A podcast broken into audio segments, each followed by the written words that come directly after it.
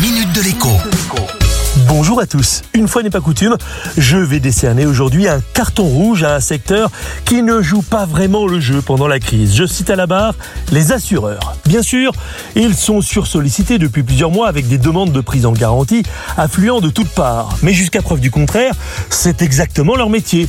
Garantir des événements exceptionnels pour lesquels nous versons tous des cotisations et pas qu'un peu.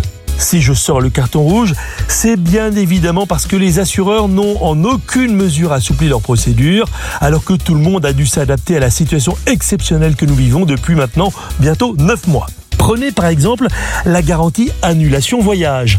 Si vous sollicitez l'assurance, c'est bien parce que vous avez été empêché de voyager, par exemple par un test Covid positif. Alors oui, vous êtes couvert, tout va bien.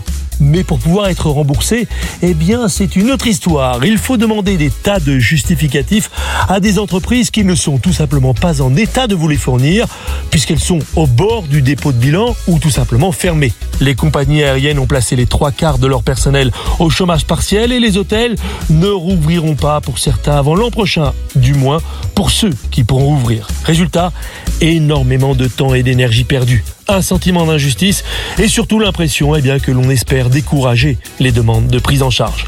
En résumé, vous êtes peut-être assuré, mais pour être indemnisé, c'est plus difficile. Retenez bien la leçon et à lundi. La minute de l'écho avec Jean-Baptiste Giraud sur radioscoop.com et application mobile Radioscoop.